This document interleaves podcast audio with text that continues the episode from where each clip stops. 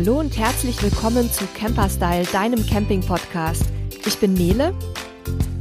Und ich bin Sebastian. Und heute wollen wir uns anschauen, was du alles dein Fahrzeug brauchst, um für mehrere Tage oder vielleicht sogar für mehrere Wochen autark stehen zu können. Das Thema Autarkie hatten sich ja ganz viele von euch gewünscht in den Zuschriften, weil es vor allem jetzt im Zuge der Corona-Geschichte und wegen der ausgebuchten Campingplätze nochmal ganz besonders an Aktualität gewonnen hat. Und da ist natürlich unser Sebastian hier der absolute Fachmann von uns beiden, deswegen darf er heute mal ein bisschen mehr sagen. Ich melde mich dann aber später auch nochmal zum Thema Autarkie im Wohnwagen zu Wort. Sebastian, vielleicht erklärst du als erstes mal, was man eigentlich unter Autarkie versteht. Die meisten denken ja vor allem da an Solarpanels und ähnliches, aber um so wirklich autark zu sein, braucht man ein bisschen mehr, oder? Ja und nein. Das kommt natürlich immer darauf an, wie ich für mich selber Autarkie definieren möchte und was ich brauche. Wenn wir von absoluter Autarkie sprechen, absolute Unabhängigkeit, dann habe ich natürlich alle Ressourcen, in ausreichender Menge dabei und äh, bei Ressourcen haben wir eben Strom, wir haben Wasser, wir haben vielleicht Gas, wir haben aber auch, das dürfen wir nicht vergessen, Abwasser und natürlich die Toilette. Und äh, bei Menschen wie uns, die auch noch vielleicht unterwegs arbeiten oder online Fernsehen schauen wollen, ist auch Internet eine Ressource, die durchaus zur Autarkie dazugehören kann. Ne? Also so gehören verschiedene Dinge dazu. Und bei den Wohnmobilen, äh, da kann ich ja ganz gut mitreden, weil wir ein recht autarkes Wohnmobil haben. Da sind eben viele Dinge schon von Haus aus dabei, so dass ich ein autarkes Fahrzeug habe. Allerdings, wenn wir jetzt die ich sag mal, normalen Wohnmobile nehmen, ist die Autarkie meist auf ein, zwei, drei oder vielleicht mal vier Tage ausgelegt. Das ist natürlich jetzt nicht die Welt, vor allem für Leute, die viel freistehen möchten oder die längere Touren machen.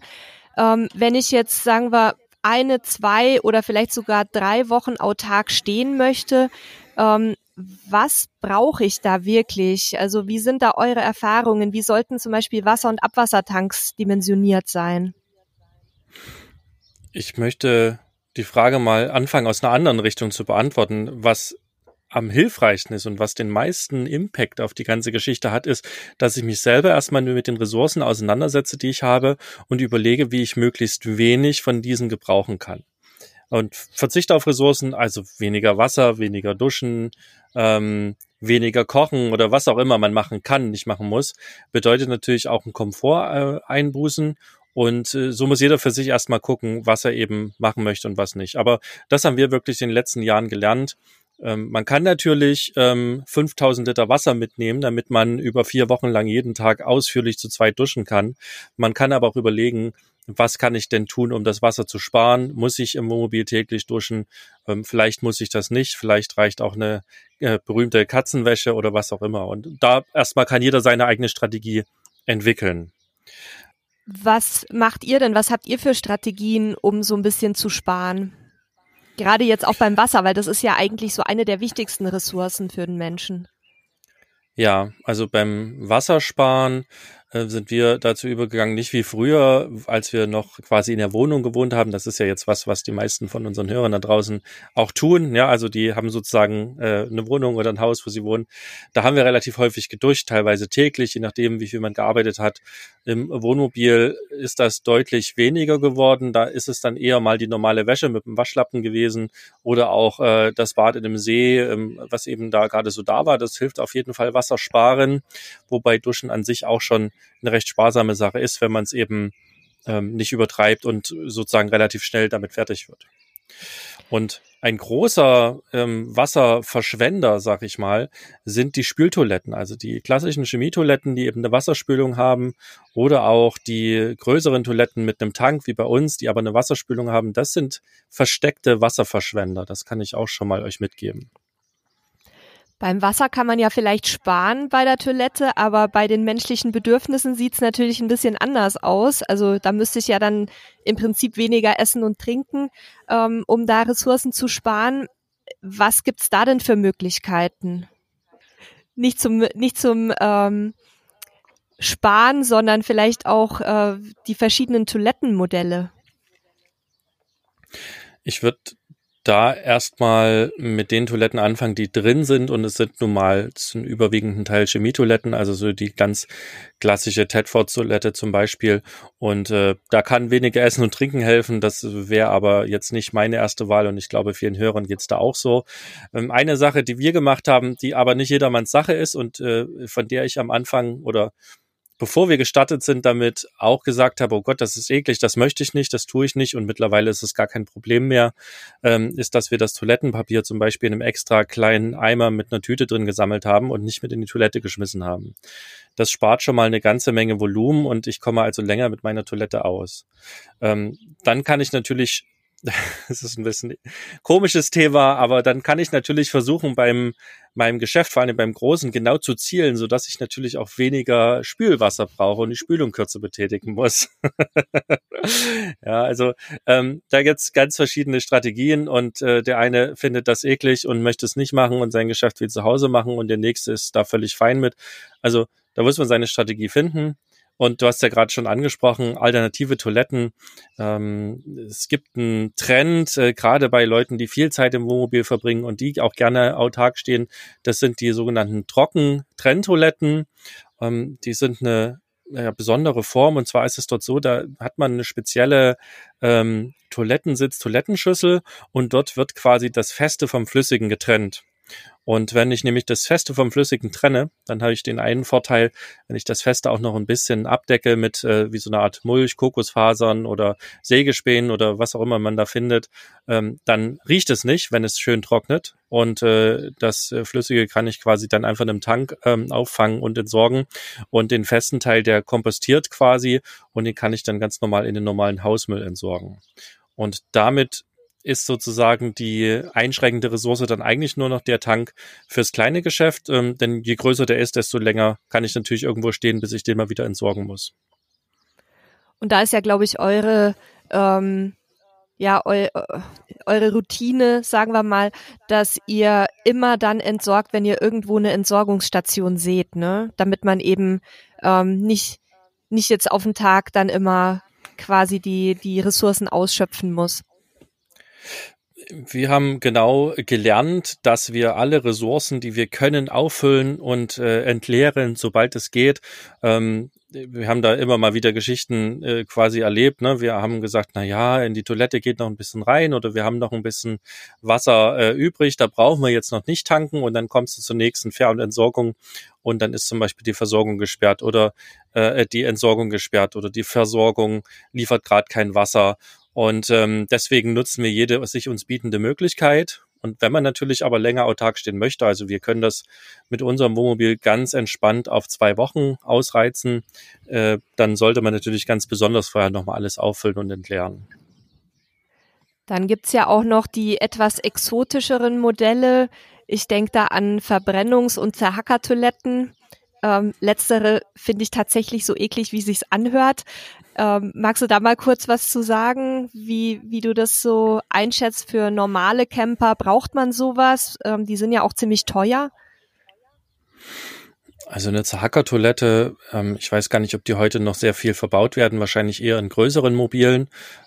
Wir fahren ja auch ein altes Liner-Modell, einen alten Clue-Liner und in dem ist zum Beispiel eine ganz normale Porzellantoilette drin mit einer Wasserspülung und die geht in einen Tank. Wir haben dann 150 Liter Toilettentank. Ähm, dann gibt es Modelle, die haben da eine Zerhackertoilette. Also wie der Name schon sagt, werden also die äh, Fäkalien und das Papier zerhackt und äh, dann quasi sozusagen verkleinert, äh, damit sie sich besser entsorgen lassen. Bei uns funktioniert das ohne Zerhacken wunderbar, aber auch da machen wir es so, dass wir das Toilettenpapier eben ähm, getrennt entsorgen und nicht in die Toilette schmeißen, weil wir damit halt auch länger auskommen und äh, dem vorbeugen, dass das Toilettenpapier sich halt irgendwo, wenn es dann trocken wird, absetzt und äh, riesige Krusten bildet. Und bei Zerhackertoiletten kenne ich nur die Horrorgeschichten, dass sich eben dieses, dieses Hackwerk ähm, auch mal zusetzt und man dann eben da rein darf und das Ganze ähm, reparieren darf. Das ist nicht sonderlich appetitlich, aber da habe ich keinerlei Praxiswissen, wie häufig das passiert. Ich denke, das wird auch sehr übertrieben häufig dargestellt, weil man natürlich nicht darüber spricht, wenn die Zaga-Toilette einwandfrei funktioniert, sondern nur, wenn eben sie nicht mehr funktioniert. Und was hattest du noch an äh, weiteren exotischen Toiletten gerade angesprochen? Die Verbrennungstoilette, das wäre ja so mein Favorite, wenn ich ehrlich bin, weil da hast du halt wirklich dann nur noch ein Häufchen Asche. Also die funktioniert so, dass ähm, alles, was reinkommt, mit ähm, ja per Gas quasi, ich glaube Gas und und einen Tacken Strom braucht man dafür, ähm, wird dann verbrannt und am Ende zieht man eine Schublade raus und hat dann wie beim Wohnzimmerkamin im Prinzip halt ja so ein Häufchen Asche, was man dann im Endeffekt überall eigentlich entsorgen kann. Also es ist dann halt, ja, wie wenn ich mit dem Holzkohlegrill irgendwas gemacht habe. Ja, ist äh, im Prinzip eigentlich, wie man so schön sagt, die perfekte Lösung. Ähm, hat halt zwei entscheidende oder entscheidende Nachteile oder sogar drei. Äh, Nachteil eins, sie ist sehr teuer. Ähm, Nachteil Nummer zwei, sie ist sehr schwer und Nachteil Nummer drei, sie braucht ähm, entweder sehr viel Gas oder sehr viel Strom. Also die gibt's auch als Variante mit Strom. Das ist dann eher für Ferienhäuser sowas gedacht. Und ich brauche halt immer so kleine, ich sag mal, wie große Filtertüten, so Papiertütchen, die ich quasi vorm Geschäft reinlegen muss. Ähm, ich habe also auch ein bisschen Kosten, was Verbrauchsmaterial angeht. Aber an sich eine sehr, sehr coole und saubere Lösung, ähm, wenn man denn genügend Strom und Gas dabei hat. Ähm, ich glaube aber für die meisten ist, wenn sie nicht mehr die äh, Chemietoilette nutzen möchten, dann eher, glaube ich, die Trockentrenntoilette die bessere Alternative, weil sie deutlich günstiger ist. Man kann sogar, wenn man handwerklich ein bisschen interessiert ist, die selber bauen. Also dann braucht man nur diesen Einsatz kaufen und kann sich quasi drumherum alles selber bauen. Ähm, und man kommt preislich wesentlich günstiger weg und ähm, ja, ist einfach damit einfacher am Ziel. Ja, das wäre definitiv auch unsere Lösung, wenn wir irgendwann mal einen Umbau planen. Weil wir merken halt auch bei uns, dass die Kassette, wenn man mal ein paar Tage frei steht, mit zwei Personen doch zügig an die Grenzen kommt. Und dann kennt ihr das ja auch immer, losfahren, Entsorgungsstation suchen und so weiter. Das ist schon manchmal ein bisschen lästig. Also wir haben es, das kann ich sagen, ähm, ist ja die gleiche Toilette. Wir haben es durch äh, sozusagen nicht reinschmeißen von Toilettenpapier und äh, zurück oder weniger Verbrauch von Spülwasser auf vier, maximal fünf Tage geschafft. Ja, da liegen wir auch ungefähr. Wenn man dann noch mit Sanitärzusätzen arbeitet, die das Ganze ein bisschen zersetzen, ähm, also, und da meine ich explizit nicht die, die Chemiebomben, sondern da gibt's andere Zusätze, die können wir euch auch in den Shownotes verlinken. Ähm, das sind natürliche Zusätze, die auch die Umwelt nicht so belasten, die aber sehr, sehr gut ähm, vor allem die Fäkalien eben in die Einzelbestandteile zerlegen und auch schon dann nach ein paar Tagen anfangen, so ein bisschen zu kompostieren, ähm, dann kommt man da auch ein bisschen länger mit hin. Wir haben in unserer Chemietoilette die letzten zwei Jahre, als wir sie noch hatten, gar keine Chemie mehr reingepackt. Wir hatten aber auch so eine Soganlage drin, also da ist dann quasi am Ausgang der Kassette ein kleiner Lüfter, der äh, die Luft sozusagen absaugt, immer dann, wenn ich äh, diese Toilette offen habe und äh, damit quasi die Gerüche absaugt. Und wenn jetzt nicht gerade fünf Tage lang die Sonne äh, mit voller Kraft auf die Kassette geschienen hat, dann hat das auch, äh, also nicht gerochen, wäre geschwindelt, aber äh, extrem wenig gerochen, so dass es nicht störend war und man quasi diesen kleinen Nachteil in Kauf genommen hat, weil wir damit halt ohne Chemie ausgekommen sind. Ach, über das Thema Toiletten, da könnte man sich nochmal in einer ganz eigenen Folge auslassen. Ich glaube, das werden wir wahrscheinlich auch machen, oder Sebastian? Damit wir jetzt hier auch noch zu den nächsten Themen kommen. Das ist auf jeden Fall sinnvoll. Genau, neben Toilette haben wir ja noch verschiedene andere Autarkie-Themen, die wichtig sind. Genau, dann würde ich nämlich jetzt direkt mal zum nächsten Thema überleiten wollen. Ähm, Gas. Ganz wichtiges Thema für viele, ähm, die natürlich auch kochen und heizen möchten ähm, und dann das Thema Energie, also Strom. Beide, ist mir klar, sind natürlich stark davon abhängig, welche Verbraucher ich nutzen will, ähm, was, wie meine Lebensgewohnheiten so sind. Aber kann man vielleicht irgendwie den Hörern, die damit noch nicht so viel Erfahrung haben, ein paar Werte mit auf den Weg geben? Wie würdest du das einschätzen, Sebastian? Also wir können ja mal beim Thema Strom anfangen. Ähm, das war die, die erste Sache, die wir autark gemacht haben, sage ich mal, in unserem ersten Wohnmobil, ähm, weil wir wussten, wir werden viel unterwegs sein, wir werden viel arbeiten müssen und brauchen eben Strom. Und ähm, auch da beim Strom ist es halt so, ich kann natürlich zum einen Strom sparen. Ähm, das haben wir getan, indem wir zum Beispiel alle Lampen in unserem Wohnmobil, es war auch ein älteres Modell, auf LED umgestellt haben. Ja, von den alten Halogen äh, und teilweise sogar Leuchtstoff, mit kleinen Leuchtstoffröhren haben wir umgestellt auf LED. Das hat schon mal eine gute Ersparnis gebracht. Und dann haben wir eben geschaut, was sind denn unsere großen Stromverbraucher, was kann man da noch reduzieren. Und ähm, für uns eine Sache, die sehr gut funktioniert hat, weil wir auch nicht so ein riesiges Wohnmobil vorher hatten und damit auch nicht unendlich viel Strom dabei haben konnten, dass wir zum Beispiel einen Absorberkühlschrank drin hatten, also der eben nicht nur auf Strom, sondern auch auf Gas läuft und äh, damit für uns wesentlich effizienter war, weil äh, zwei Gasflaschen hatten wir sowieso dabei, das war also eine Möglichkeit. Und ansonsten, um autark zu sein mit Strom, bietet sich natürlich, je nachdem, wo ich hinfahre, gerade wenn viel die Sonne scheint, an ähm, Solarpanels, entweder festmontiert auf dem Dach oder auch als tragbares Panel, was ich daneben stellen kann und entsprechende Batterien, die halt die Energie speichern, sodass ich auch eben im Dunkeln abends oder eben auch bei schlechtem Wetter eine Weile über die Runden kommen kann. Und äh, da, da gibt's auch noch eine Anleitung bei uns auf Camperstyle. Damit habe ich quasi meine ersten oder meinen, meinen ersten Autarkausbau dokumentiert. Äh, damit habe ich unseren ersten Autarkausbau dokumentiert. Und ähm, dort haben wir mit zwei Solarpanelen auf dem Dach und zwei Batterien für einen überschaubaren Betrag äh, quasi eine autarke Solaranlage für uns geschaffen, mit der wir unendlich lang stehen konnten. Und äh, der einzige, die einzige Einschränkung war tatsächlich äh, nach 14 Tagen Regenwetter und äh, viel Arbeiten. Dann mussten wir mal an Strom und Landstrom tanken, weil dann haben die Batterien halt einfach nicht mehr ausgereicht. Ihr habt ja zusätzlich zum äh, Panel auf dem Dach auch noch eine, eine faltbare Lösung, ne? Ja, die haben wir uns irgendwann angeschafft, weil wir eben festgestellt haben, wenn wir viel im Süden unterwegs sind und Strom produzieren wollen, müssen wir in der Sonne stehen. Wenn man aber in der Sonne steht, dann wird das Wohnmobil sehr warm und das ist äh, keine sinnvolle Kombination.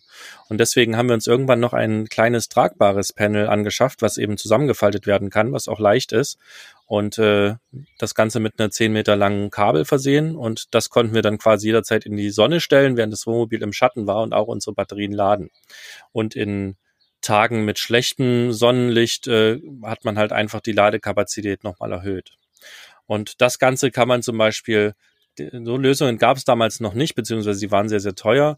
Ähm, kann man zum Beispiel auch mit Stromkoffern mittlerweile sehr gut kombinieren. Also das sind quasi tragbare Batterien ähm, inklusive Laderegler und auch Wechselrichter, so dass ich also an diese Geräte ähm, ja direkt meine mein Bordnetz anschließen kann oder auch direkt meine Verbraucher anschließen kann und quasi eine sehr mobile Lösung auch habe, die ich halt jederzeit mitnehmen kann.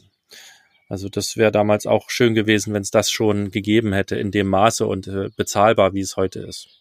Was hältst du von Generatoren? Die sieht man ja bei den Wohnmobilisten auch immer mal wieder, beziehungsweise man hört sie. Ja, es, für mich ist das nervig, ähm, weil, wie du schon sagst, man hört sie und ähm, wir meiden deswegen Ansammlungen von vielen Wohnmobilen, gerade beim Freistehen und auf kostenlosen Plätzen, weil wir wissen, ähm, da ist immer einer dabei, der abends und äh, gerne auch mal nachts seinen Generator laufen lässt. Ähm, ich mag die Dinge überhaupt nicht, weil sie einfach nerven und andere stören. Ähm, und setze komplett auf Solar und bin damit halt auch autark. Die Generatoren haben natürlich, und das will ich auch nicht verschweigen, den Vorteil, die kaufe ich mir, stelle sie raus, äh, packe ein bisschen äh, Benzin rein und hab Strom. Ja, das ist sehr einfach. Ähm, ich persönlich bin aber kein Freund von meine, meine Nachbarn, meine Umwelt mit Lärm zu nerven. Ginge mit einer Brennstoffzelle leiser, ähm, aber da sag ich gleich noch beim Thema äh, Wohnwagen was dazu, weil die haben wir ja natürlich an Bord. Dann sind wir ja, glaube ich, mit Strom jetzt soweit durch. Ähm, ich würde gerne nochmal über das Thema Gas sprechen, weil das ist auch eine Frage, die bei uns ganz, ganz häufig in den Communities kommt. Wie viel Gas braucht man für welche Zwecke? Äh, wie sieht's im Winter aus? Vielleicht wollen wir da noch eben kurz mal das Thema anreißen. Klar. Also Gas sparen kann man natürlich genauso wie äh, andere Ressourcen auch im Wohnmobil, indem man halt einfach guckt, wo verbrauche ich viel Gas und eigentlich die Hauptverbraucher sind äh, Kühlschrank. Wenn ich eben einen Absorberkühlschrank habe, sind äh, die Kochmöglichkeit, der Herd und eben die Heizung. Und äh, beim Kochen und beim Ähm, Kühlschrank ist immer etwas schwierig zu sparen, weil da brauche ich halt einfach das Gas. Heizung ist natürlich eine Geschichte, die kann man weniger laufen lassen. Man muss vielleicht nicht immer das Wasser mit erheizen. Ähm, man kann auch oftmals einfach mit kaltem Wasser auskommen. Und äh, das sind also Sparmöglichkeiten. Ansonsten haben wir alle oder sehr viele Campingfahrzeuge so diese zwei Standard ähm, Gasflaschen, entweder die größeren 11 Liter Flaschen oder auch die kleineren. Und ähm, da kann ich äh, zum Beispiel eine Optimierungsmöglichkeit nutzen, gerade wenn ich viel ins Ausland fahre, dass ich mir da eben zum Beispiel einen, eine Gastankflasche einbauen lasse. Ähm, da sollten wir aber, glaube ich, auch mal eine eigene Folge zu machen. Oder wenn ich das nicht möchte, dass ich dann eben gucke, wenn ich viel und lange im Ausland bin, ob ich mir dann vielleicht eine ausländische Gasflasche mit reinstelle. Also wir haben zum Beispiel, als wir viel in Spanien waren, immer eine spanische und eine deutsche Gasflasche drin gehabt und äh, dann entsprechende Adapter und haben dann auch an manchen Stellen ähm, Möglichkeiten gefunden, die deutsche Flaschen eben ausfüllen zu lassen, so dass wir immer auch Gas hatten. Ähm, ich denke, zum Thema Gas werden wir auch nochmal eine eigene Folge machen, wo wir da ein bisschen detaillierter drauf eingehen können. Ansonsten, wie gesagt, kann man versuchen, immer zu sparen oder mehr mitzunehmen. Ein richtiger Gastank ist natürlich auch noch eine Möglichkeit. Das haben wir jetzt in unserem Clueliner drin. Da haben wir 90 Liter Gastank. Damit sind wir natürlich noch viel flexibler und noch viel autarker. Und noch was zum Verbrauch. Also wir schaffen oder wir haben es geschafft, mit so einer 11 Kilo Gasflasche durchaus ein halbes Jahr auszukommen im Sommer, wenn wenig geheizt werden musste, wenn wir wenig warmes Wasser brauchten. Im Winter, wenn es kalt ist, ist es auch schon mal passiert, dass die Gasflasche nach drei oder vier Tagen leer war, weil wir einfach so viel heizen mussten. Bei uns ist die noch schneller leer, glaube ich, weil ich immer so ein so eine Frostbeule bin. Also ich glaube, wir kommen so zwei, maximal drei Tage mit einer 11 Kilo Flasche aus, wenn ich das richtig im Kopf habe obwohl unser Wohnwagen kleiner ist. Also da muss ich dann wohl noch mal an mir arbeiten. Ja, oder öfter Gas kaufen gehen. Oder öfter Gas kaufen gehen, genau. Ja, Nele, jetzt haben wir über Wohnmobile gesprochen und Autarkie. Jetzt äh, seid ihr dran. Wie sieht's denn mit dem Wohnwagen aus? Ja, beim Wohnwagen ist man in den Möglichkeiten ein kleines bisschen eingeschränkter. Wohnwagen sind ja eigentlich für Aufenthalte auf dem Campingplatz konzipiert nach wie vor. Auch wenn immer mehr Leute so unterwegs sind wie wir und ein bisschen freier sein möchten. Aber das ist wirklich zu beobachten, dass die Wohnwagen eigentlich nicht fürs Freistehen ausgelegt sind. Deshalb gibt's da meistens von Haus aus keine Bordbatterie, ähm, auch nur eine Kassettentoilette, wie bei den meisten Wohnmobilen auch. Und beim Wohnwagen kommt noch erschwerend hinzu, dass es halt ziemlich kleine Wasser- und Abwassertanks gibt. Ähm, normalerweise bis maximal 40 Liter, selbst wenn man sich die größtmöglichen Modelle irgendwie ab Werk mitbestellt. Aber natürlich gibt es auch da Möglichkeiten, noch ein bisschen nachzurüsten. Und welche Möglichkeiten gibt es da zum Beispiel? Also zum Beispiel, wenn man sich sowieso einen Mover zulegt, also dieses Gerät, mit dem man den Wohnwagen per Fernbedienung einrangieren kann, kann ich mir zum Beispiel gleich eine leistungsstärkere Batterie mit einbauen lassen, weil der Mover braucht sowieso eine Batterie. Da werden üblicherweise dann so kleinere Lithium-Ionen-Teile eingebaut. Ich kann aber auch direkt eine Batterie nehmen, die ein bisschen ähm, mehr kann. Und das geht auch häufig schon ab Werk. Also da kann ich mir dann bei verschiedenen Wohnwagenherstellern ähm, die Leistungsfähigkeit der Batterie auswählen und da würde ich dann immer an die obere Grenze gehen. Ähm, Solar geht natürlich auch auf dem Wohnwagendach, sofern genügend Platz vorhanden ist oder eben als faltbare Lösung, wie ihr die habt. Oder ähm, was wir an Bord haben, ist eine Methanol-Brennstoffzelle. Die kann man auch mit einer Solaranlage oder mit einem faltbaren Solarpanel kombinieren. Und ähm, da ist man dann wirklich sehr, sehr, sehr autark, sowohl bei gutem als auch bei schlechtem Wetter. Also das wäre eigentlich so gedanklich langfristig unsere Ideallösung. Ähm, wir haben das Modell von Efeu. Das ist, glaube ich, auch meines Wissens das einzige Modell, was eben für Wohnwagen oder Boote oder Wohnmobile konzipiert wurde.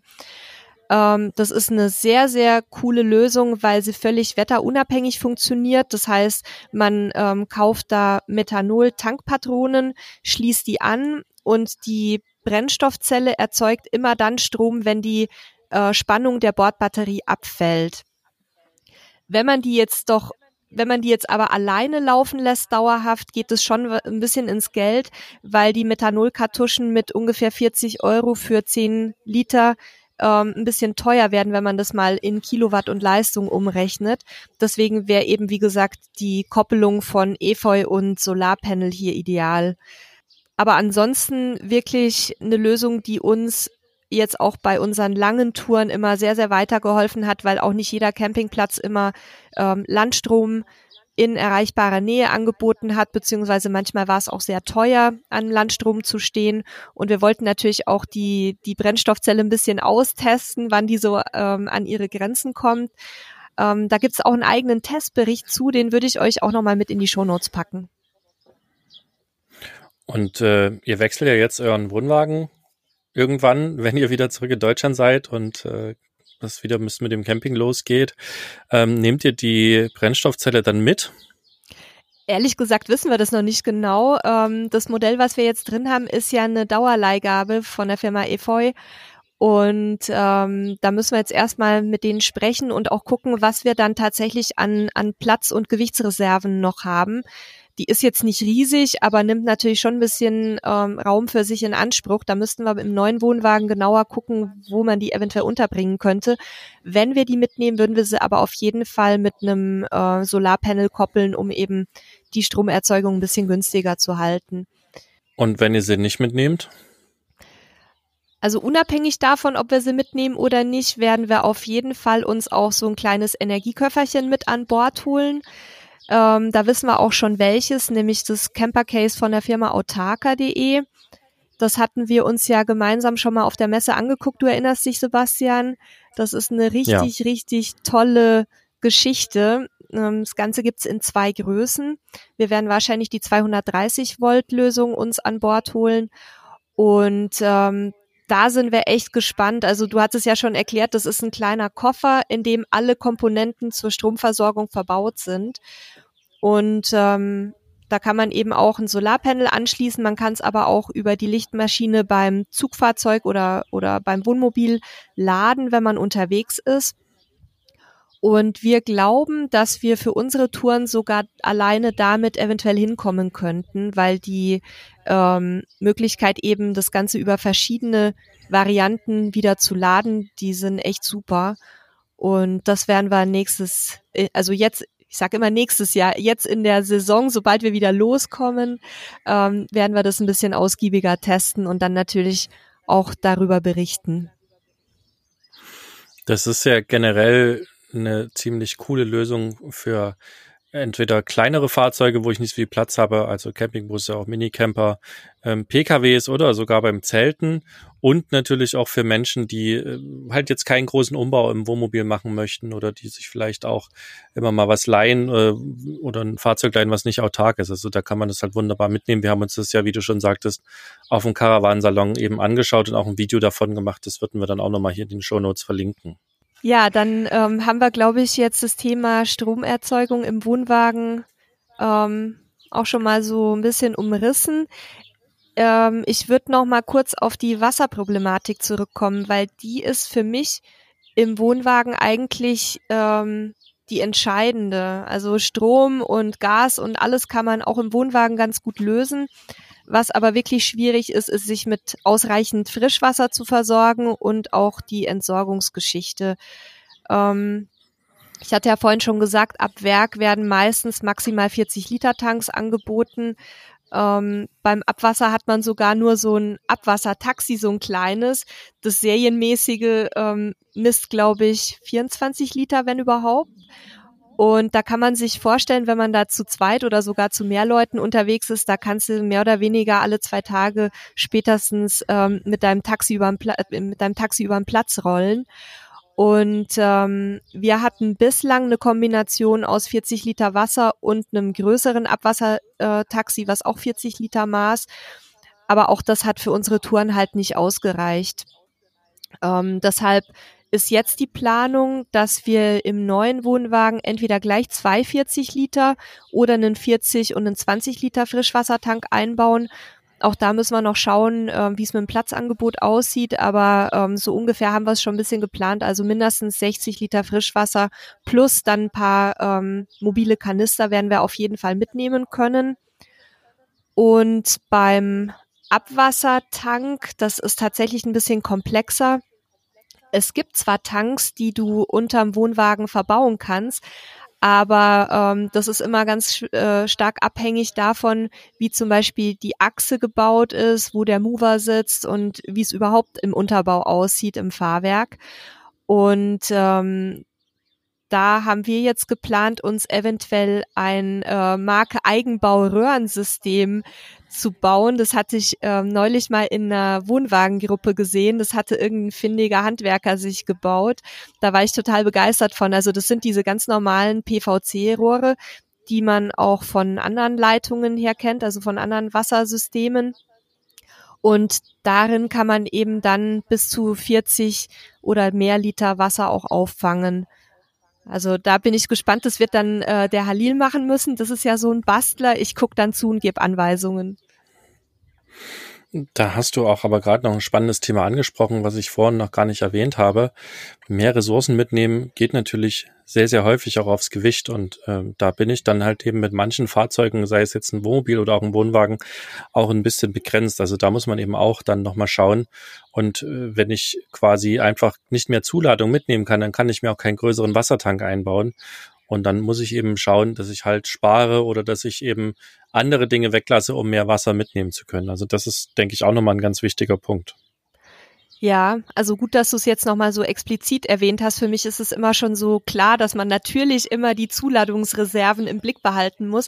Ich denke, das wäre auch ganz schlau, auch hier nochmal eine eigene Folge zu machen zum Thema Wohnwagen, Wohnmobil beladen, zum Thema Zuladung. Was, was bedeuten die ganzen Fachbegriffe eigentlich? Wo mu muss man auf Gewichtsgrenzen achten?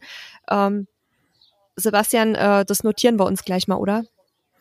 Auf jeden Fall. Sehr gut. Dann haben wir heute wieder lange geplaudert. Ähm, ich denke, zu dem Thema Autarkie gibt sicherlich ganz viele Fragen von euch. Die könnt ihr uns natürlich wie gewohnt an podcast.camperstyle.de schicken oder auch in die äh, Kommentare setzen.